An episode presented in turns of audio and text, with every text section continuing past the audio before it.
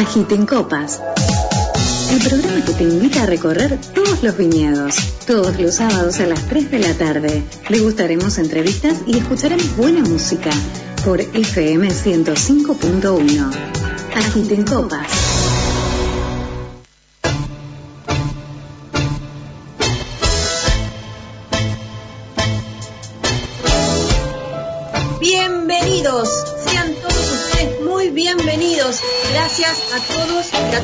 Los oyentes de FM Radio SOS Ser Otro Ser. Adoro, adoro el nombre, adoro el nombre. FM 105.1. Gracias nuevamente por acompañarme este sábado de 15 a 16 en donde vamos a agitar copas. Claro que sí. Buenas tardes, Bienvenidos a Agiten Copas, quien les habla, Graciela Soto. Muchas repercusiones eh, lo que fue el primer programa y sobre todo, excelentes, Estefanía Rodríguez, sommelier, excelente, la licenciada Inés Sánchez, pero varias personas me han dicho que le gustó muchísimo la clase de historia que brindó eh, Mauricio Villarruel, el profesor de historia de Sumampa.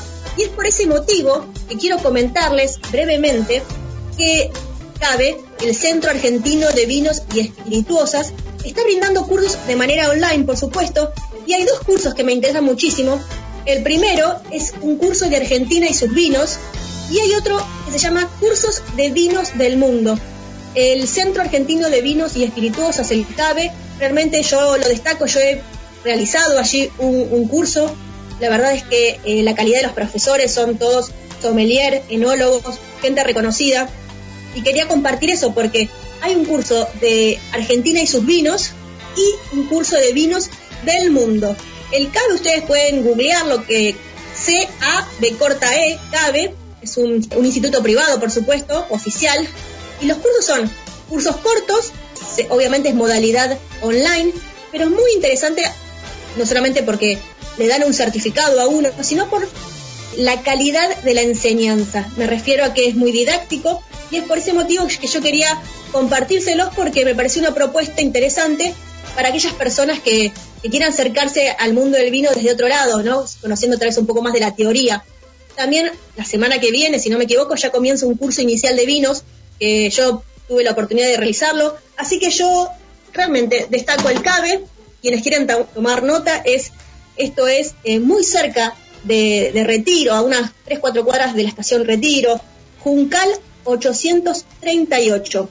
Contacto arroba cabe.com.ar, aquellas personas que quieran conocer un poco más acerca del mundo del vino desde tal vez lo teórico. Y quien te dice que capaz que te surge como carrera vocacional y capaz que querés seguir continuando con los distintos cursos de grado que también brindan. A ver, ¿qué les puedo contar? Mucha repercusión del primer programa, muchos saludos, realmente muy orgullosa, salió muy lindo el programa. Y fue así que pensé directamente en hacer un especial de bodegas y viñedos de la provincia de Buenos Aires. ¿Vos sabías que había dentro de la provincia de Buenos Aires algunas bodegas, algunos viñedos? Bueno, vamos a empezar a hablar con algunos. Este primer especial me ha quedado corto porque hay bastantes bodegas, más de las que yo creía. Y también una cosa eh, que me llamó la atención es que muchas de estas bodegas son más que nada eh, como un lugar turístico para conocer una escapada un fin de semana, pero en realidad detrás hay mucho trabajo también enológico, ¿no?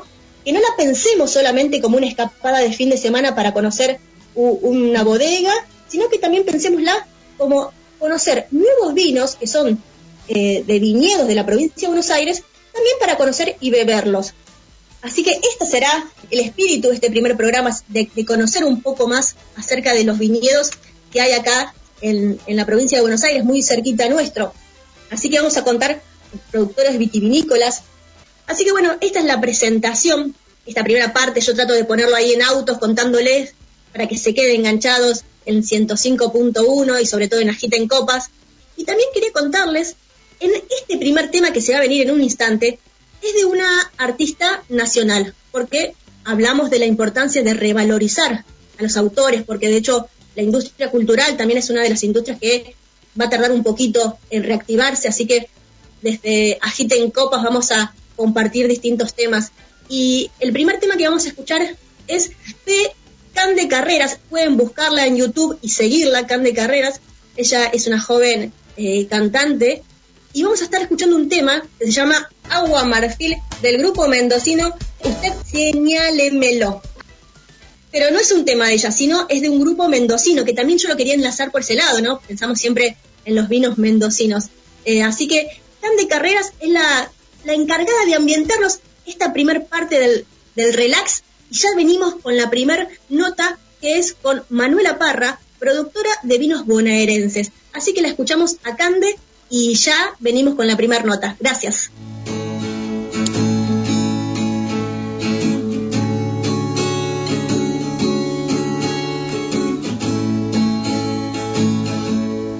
Agiten copas.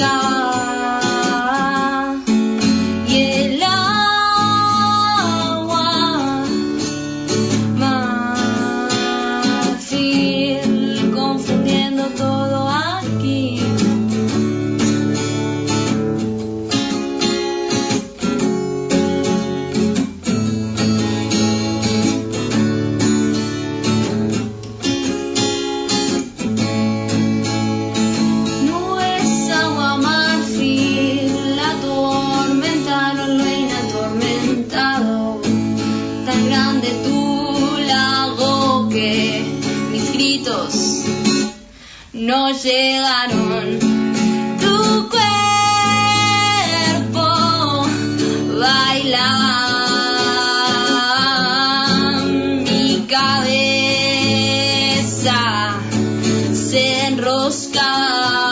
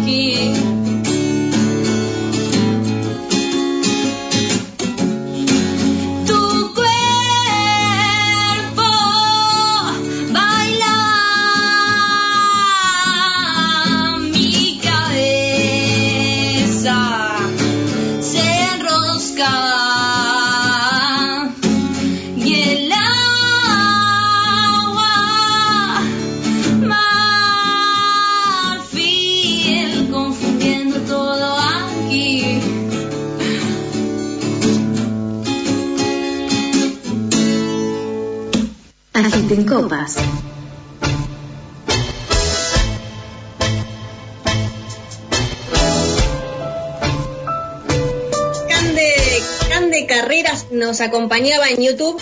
Eh, la pueden seguir en sus redes, Cande Carreras. Ella estaba cantando Agua Marfil ella es de Bulón, por eso como el espíritu de este programa es provincia de Buenos Aires, trajimos a Cande Carreras para que nos ambiente un poquito.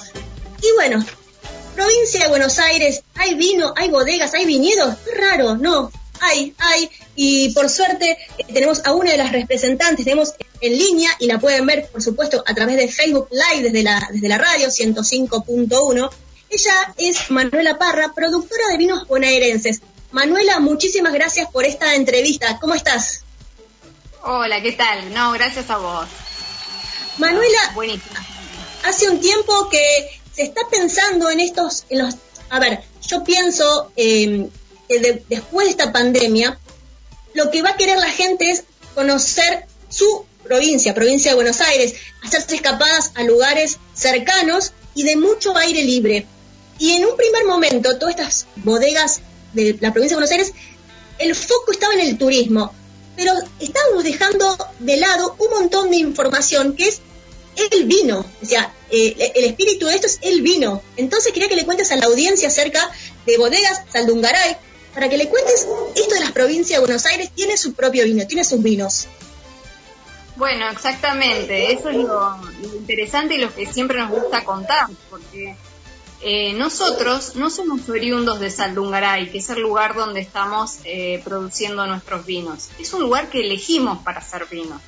Y lo elegimos después de haberlo analizado como terruño vitivinícola. Eso es, eh, analizás cuáles son las condiciones agroclimáticas que tenés y entonces, eh, bueno, elegís o no ponerte a hacer vino en ese lugar pensando en el tipo de vino que vas a poder lograr, ¿no es cierto? Por supuesto, el vino eh, lo vas a conocer eh, en la primera elaboración, vas a tener un encuentro, ¿no es cierto? Este, pues todo lo demás es de libro. Y ahí se desanda el camino y empieza a hacerse otra historia. Y entonces, año a año, vendimia a vendimia, vas buscando tu propia identidad en un lugar que eh, tuvo que romper con muchísimos prejuicios, ¿no? Porque cuando uno hace vinos en Buenos Aires, empezamos, pero si la pampa húmeda no sirve para hacer, hacer vinos, es demasiado húmedo, es demasiado fértil el suelo. A ver, hay microclimas. Eh, nosotros estamos trabajando con el microclima serrano en el valle, que está ubicado entre el cordón de Ventaña y el cordón de Villahuincó, en un suelo que es sedimentario, bajo materia orgánica, este, es un, suelo no propio del pedemonte con piedra, pero sí de material que, se fue erosionando a la superficie de las tierras y nos da, da un perfil particular. A eso sumale que es una zona súper seca, tenés un promedio de precipitaciones anuales de 500 milímetros. Eso es el doble de lo que estamos acostumbrados a ver en Cuyo y la mitad de lo que ocurre en Bordeaux, en Francia, que es la cuna del vino a nivel internacional, ¿no es cierto? Y nadie le va a andar cuestionando Bordeaux que es demasiado húmedo este, y no puede hacer vinos. Así que mm, eh, un detalle más, hay muchísimo viento, razón por la cual cuando yo riego, riego lo mismo que eh, lo hacen eh, la misma cantidad de agua que se le aporta en Cuyo, porque allá no tenés ese viento permanente que genera una evapotranspiración tan alta.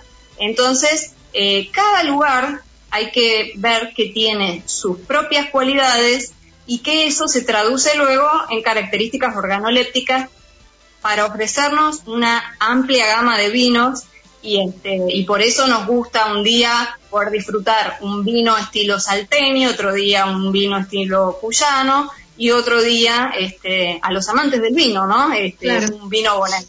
Son perfiles distintos. Claro.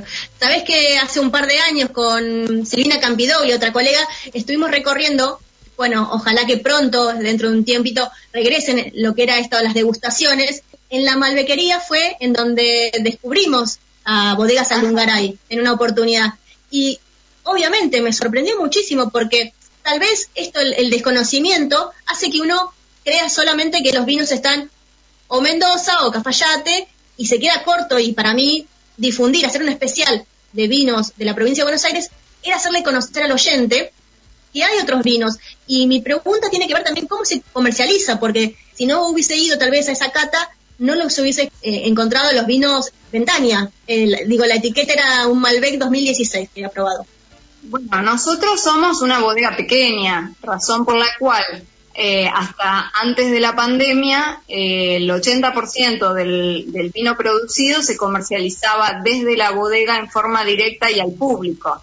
Eh, eso es muy interesante para nosotros en una etapa inicial porque obviamente ahorra todo lo que tiene que ver con logística, uno eh, está aún en etapas eh, de, inversiones para poder seguir haciendo vinos nuevos, ¿no es cierto? Así que, bueno, la pandemia viene a cambiar todo eso, no hay turismo, no hay venta directa desde la bodega, así que hoy es mucho más fácil encontrarlo en vinotecas fuera de nuestra región porque siempre trabajamos mucho desde la bodega y los alrededores. No te olvides que nosotros estando en la zona de Sierra de la Ventana, hay una ciudad grande muy cerca que es Bahía Blanca, este, y después, bueno, hay también muchísimas ciudades más pequeñas, este, que afortunadamente la región hizo propio eh, el, tema del vino y entonces también hay una muy buena recepción y el turista que llega a la zona se interesa no solo por conocer la bodega, sino por conocer, este, aun cuando esté en otros lugares, el, vino que se produce en la zona. Eh, eh, ahora nos volcamos mucho más a vinotecas y bueno, estamos trabajando de ese modo, sí. Claro. Recientemente, hace muy poquito, creo yo, eh, los productores olivícolas y vitivinícolas celebraron la creación de una mesa de trabajo bonaerense y, y fuiste parte, esto es muy reciente, y quería preguntarte por esas expectativas, ¿no? Porque la verdad es que la necesidad de manos para seguir impulsando lo que es el trabajo interno eh, va a ser mucha y me pareció acertada empezar a, desde ahora, por ese motivo digo, desde ahora, ir pensando estrategias. Exacto, sí. Eh, Súper interesante además eh, poder concluir con los productores de aceite de oliva me parece que, unir estos dos productos en una región que además es común es una manera también de posicionar el terruño. Eh, somos relativamente pocos, ¿no? Los productores de vino y los productores de aceite. Podemos decir que son seguramente muchos más de los que la gente se imagina, pero este, seguimos siendo poquitos, sigue siendo una producción eh, agrícola eh, marginal en lo que es la producción de la provincia de Buenos Aires, porque estamos todos haciéndolo en calidad de pioneros. Acá el que comenzó hacia el año 2000 o el que está comenzando desde el año pasado, estamos todos en, una situación este, novedosa, ¿no? Ningún viejo productor, ¿no es cierto? Así que es muy importante que nos unamos y que trabajemos conjuntamente ese espacio me, me pareció eh, además muy serio, estuvo formado, conformado de un modo este, eh, que realmente reviste de importancia para el productor. Buenísimo, buenísimo. Y al margen de, de la parte vitivinícola, ¿qué otras, ¿qué otras cosas ofrece Bodegas Saldungaray? Bueno, nosotros además somos productores eh, de, dulces y pero no es un tema descolgado en relación a los vinos. Son frutales que eh, tenemos algunos frutales que crecen junto al, viñedo y después este, empezamos a explorar con otras frutas porque empezamos a trabajar la temática de las mermeladas eh, que se elaboran exclusivamente con frutas y azúcar, sin conservantes ni nada, em, con eh, los descriptores aromáticos de los vinos. Entonces, las mermeladas tienen mucha relación, nosotros hacemos catas, eh, catas dirigidas al público y degustaciones, y tienen mucha relación con aquellos aromas que encontramos en nuestros vinos, eh, fruto de un determinado trabajo y, por supuesto, expresión de terroir también. Bien, eh, bien, bien. De mismo modo, tenemos también una línea cosmética que se pensaron cuatro emulsiones hidratantes diferentes que representan eh, a, las cuatro de nuestros vinos, al vino blanco, al Malbec, al Cabernet Franc y al espumante que está elaborado en un 100% Pinot Noir. el tema del espumante es un mundo aparte, porque cuando uno es productor de vinos, no necesariamente tiene que explorar eh, la elaboración de, vinos espumosos y este, en el caso nuestro eh, se nos ocurrió hacer un ensayo hacia el año 2009 y encontramos eh, un nuevo camino ahí, porque realmente la expresión del Pinot Noir para este, elaborar burbujas con el método tradicional es excepcional. Y también esta línea cosmética se, comercializa a través de ustedes directamente. Sí, la, línea cosmética es muy pequeñita este, y siempre la comunicamos y comercializamos desde la bodega. Este, eh, la bodega realmente se constituyó como un espacio eh, de diálogo con el consumidor, eh, que siempre fue clave poder invitarlos y poder transitar el viñedo, recorrer la bodega, este, porque cuando uno trabaja en una zona alternativa hay muchos temas que hay que poder mostrar y contar. Y entonces, este, eh, bueno, esa fue una buena estrategia para posicionar los productos. Eh, actualmente nuestra comercialización tiene mucho que ver con todo ese trabajo previo, ¿no? La línea cosmética también la están difundiendo a través de su Instagram. Me refiero a esto porque ¿cómo los encuentra eh, el oyente, el público? En este momento estamos haciendo envíos. Hacemos envíos de los vinos, de los vinos espumantes, de los dulces y de los cosméticos, ¿no es cierto? Este, los vinos, además, los vas a encontrar en algunas vinotecas que este, cualquiera que nos, nos escriba y nos consulta le podemos informar en qué lugares cercanos a su casa los puede llegar a conseguir si no hay ninguna vinoteca, porque está en algún lugar este, alejado las vinotecas que comercializan nuestros vinos, porque desde ya no cubrimos la totalidad, eh, podemos trabajar con el envío. yo creo que eh, lo que está bueno, y yo quiero destacarlo también en este caso que estuvimos mencionando de los productores de vinos de Buenos Aires y de los productores olivícolas, es que todos somos productores chicos. Vos viste que la industria del vino tiende a ser una industria con una concentración creciente. Eh, Buenos Aires apareció con una propuesta eh, organoléptica diferente, pero también con una propuesta desde eh, lo humano, desde los actores sociales que intervienen, ¿no es cierto?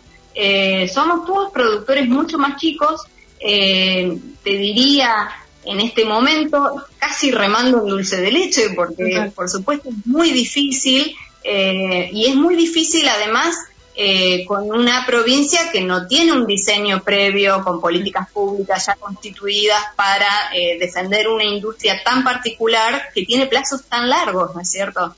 Entonces, ahí hay mucho para poder sostenerlo, además del esfuerzo que cada uno hace, hay mucho de pasional, ¿no? Porque eh, creo que todos estamos en el lugar que estamos por, un gran afecto y seguramente cuando lo iniciamos nos tenemos alguna motivación afectiva este, por haber elegido este tipo de producción, ¿no es cierto? Está aquel que lo hace porque sus abuelos inmigrantes este, eh, lo hacían, está aquel que por amor a este, esa tierra este, en la que en la que está o bueno, hay, hay muchísimos motivos realmente. Sí, sí, sí, Manuela, para despedirnos, ¿con qué podemos brindar esta noche? Esta noche yo les propongo un espumante, método champenois, Pinot Noir 100% de las sierras. Este es un extra brut de marca Ventania, que es nuestra línea de vinos y este acá aquí la ventana no sé si se observa este, las ventanas no hay una sola tierra de la ventana y tierra de la ventana hay muchísimas. Es una formación geológica que identifica el encadenamiento serrano. Y este em, bueno es, es estas burbujas realmente con un efecto muy tan lindo que nos han regalado estas sierras este, a nosotros nos tienen muy orgullosos. Al punto que lo celebramos te cuento rapidito hasta con estas este, emulsiones hidratantes que en esta le hicimos inspirada en los aromas de ese espumante. Vamos a hacer que nuestros oyentes puedan eh, probar no solamente el espumante, sino las cremas eh, en un futuro. Manuela Parra, muchísimas gracias por pasar por Agita en Copas. Bueno, Graciela, muchas gracias a vos. Un beso grande. Muchísimas gracias. Hasta luego. Teníamos eh, tanto en línea como desde la videocámara, el, live, el Facebook Live, a Manuela Parra, productora de vinos bonaerenses de los vinos Ventaña. FM SOS 105 Enseguida volvemos. Estación SOS 1051. Agiten Copas. Programa que te invita a recorrer todos los viñedos. Todos los sábados a las 3 de la tarde. Degustaremos entrevistas y escucharemos buena música por FM 105.1. Agiten Copas.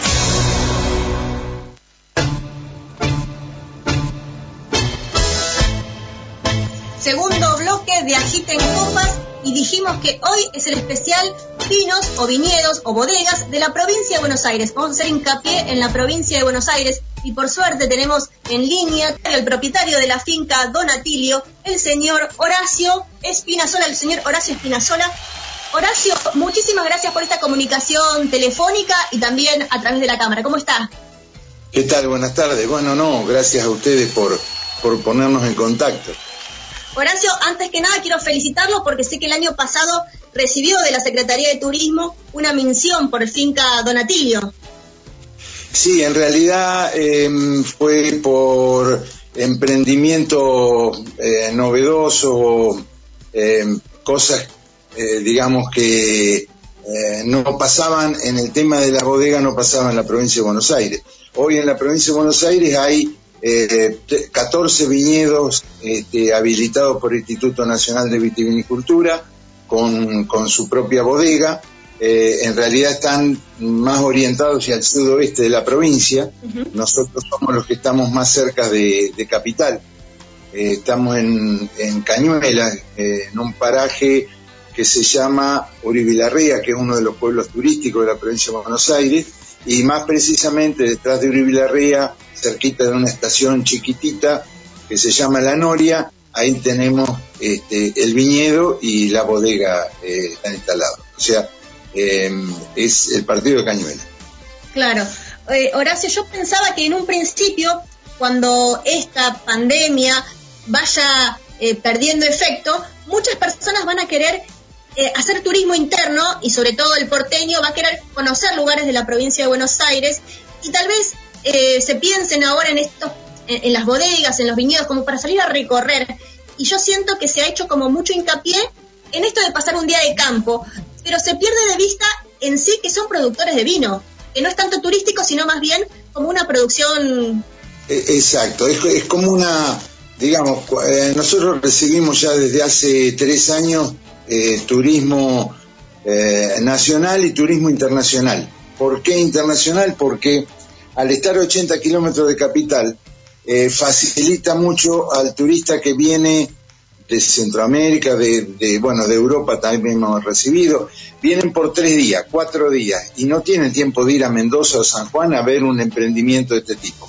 Lo que nosotros decimos, tenemos lo mismo, eh, son dos hectáreas de, viñedo, eh, de espaldera baja, exactamente lo mismo que se puede ver en Mendoza y también hacemos los vinos ahí, o sea que el enoturismo para nosotros es un producto que eh, lo cuidamos. Bueno, hoy eh, esto está paralizado, eh, pero vemos que hay, nos estamos preparando, todos nos estamos preparando para que pase. Mientras tanto, lo nuestro no para, o sea, la actividad en el viñedo, nosotros hicimos la vendimia, está bien, no la hicimos con turismo ni nada, la hicimos nosotros, este, elaboramos ya el vino 2020, eh, o sea, la actividad es, eh, entre comillas, una actividad este, agroindustrial que siguió funcionando dentro de la cuarentena. Claro, lógico, lógico. Eh, ¿Cómo surgió Finca Donatilio? Bueno, esta es una, una inquietud de, familia de italianos siempre. Este, mi abuelo vino a la Argentina en 1906 y yo creo que a partir de ahí la familia siempre elaboró este, su vino. Eh, y bueno, yo no, porque eh, bueno, la vida me puso en, en otras actividades, pero ya cuando hace unos 10, 12 años decidí que ya venía el tiempo de cumplir con el, mandato familiar, entonces eh, hice un viñedo ya con las características modernas, con las como se usa un viñedo ahora, este, y bueno, y así, así salió, copiando la vitivinicultura uruguaya. O sea, nuestro eh, principal tinto es un tinto tanat, eh, hacemos tinto, rosado, blanco, pero nuestro producto bandera es el tanat, que es para los uruguayos es como el Malbec de, Argentina. Y hacemos cortes de este tanat con eh, Pinot Noir, con Merlot, que también tenemos en el viñedo. Pero el viñedo, el 90% es tanat. ¿Cómo se comercializa sus vinos? Claro, cuando empezamos a conversar, eh, yo te decía que eh, Uribilarrea es uno de los mm, pueblos turísticos de la provincia de Buenos Aires y tiene 14 o 15 restaurantes en funcionamiento, entonces el vino se vende en la bodega, al, turista que va a la bodega, nosotros hacemos eh, la degustación con la gente y se vende en los restaurantes, o sea, y la capacidad, eh, nosotros hacemos unos 5.000 botellas por año, lo que no nos permite salir a vender afuera, vendemos eh, localmente nada más. Claro. Le preguntaba esto porque, como usted mencionó, el Tanat Uruguay está haciendo bastante punta con, su, vino y lo está comercializando en el exterior. Eh, incluso vienen eh, los etnólogos reconocidos y lo destacan. Entonces pensaba, siendo que geográficamente son similares, los climas también, eh, podría ser también una propuesta que de la provincia de Buenos Aires se destaque el Tanat. Yo, yo creo que, bueno, cuando eh, inicié las actividades apuntaba a eso. Yo decía, bueno, de un lado del Río de la Plata eh, hay un tanado uruguayo y de este lado del Río de la Plata hay otro eh, tanado argentino. bueno, las características del suelo, del clima son muy similares, o sea, los vinos salen, sale, el tanat nuestro por suerte sale como los buenos tanat uruguayos. Hay de todo tipo de, de vinos, ¿no es cierto? Pero sale bien eh, y bueno, en una de esas, eh, en el tiempo se puede aumentar la, la producción. Este, en, este, mira, este, esta semana eh, nos hemos agrupado un poco la, las bodegas y viñedos de la provincia, este, ya que el turismo va a estar este, limitado, ver eh, el tema de la producción y producir este, más vino con otra actividad para poder seguir subsistiendo, ¿no? Claro, claro que sí. Le quería preguntar para que le cuente un poco al oyente, porque obviamente el paladar eh, nuestro siempre cae en el Malbec, ¿no? Cae como en, el viejo conocido. Y quería que le, cuente usted al oyente cuáles son las características de, su vino, es, las uvas Tanat. Bueno, las características, el Tanat es de, eh, originario del sudoeste de Francia y genera, la vid eh, genera un, vino con alto contenido de tanino, eh, es el que más, el quinto que más antioxidantes tiene. Con estas características yo digo que es un vino un poquito astringente, un vino Mm, hablaríamos del Cabernet Sauvignon eh, en ese nivel. O sea, hoy eh, el público prefiere vinos más eh, amigables, más suaves, por eso yo hablaba que hacemos corte con Merlot, así para ayornarlo con, con, lo que le gusta a la gente. A mí me gustan los vinos con cuerpo, con color, por lo tanto me gusta el Tanat y a mucha gente le gusta el Tanat, pero es, es un vino eh, se pone muy lindo con un poquito de añejamiento, este, dejándolo dos, tres años, o sea, todas esas experiencias las vamos haciendo y bueno, y va resultando bien, va resultando bien. Muy bien. Bueno, Horacio, eh, hasta que eh, esta cuarentena no se levante, muéstrenos por favor la botella, porque si no, la única forma de, probar el vino va a ser cuando podamos ir al pueblo gastronómico de Uribilarrea. Ahí no sé si ahí se alcanza a ver, este, eh, la marca es Uribilarrea, este, y bueno, y por otro lado tiene las habilitaciones pertinentes. Eh, pertinentes.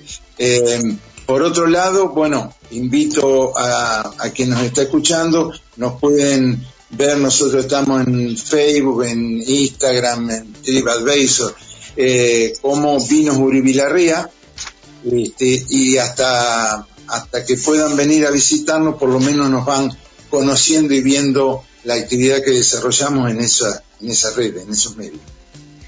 El señor Horacio Espinazola pasó por Agita en Copas. Horacio, muchísimas gracias por esta comunicación. Así que le agradezco mucho por haber compartido este espacio. No, muchísimas gracias a ustedes y bueno, y quedo a disposición para cuando gusten, este, nos ponemos en comunicación otra vez.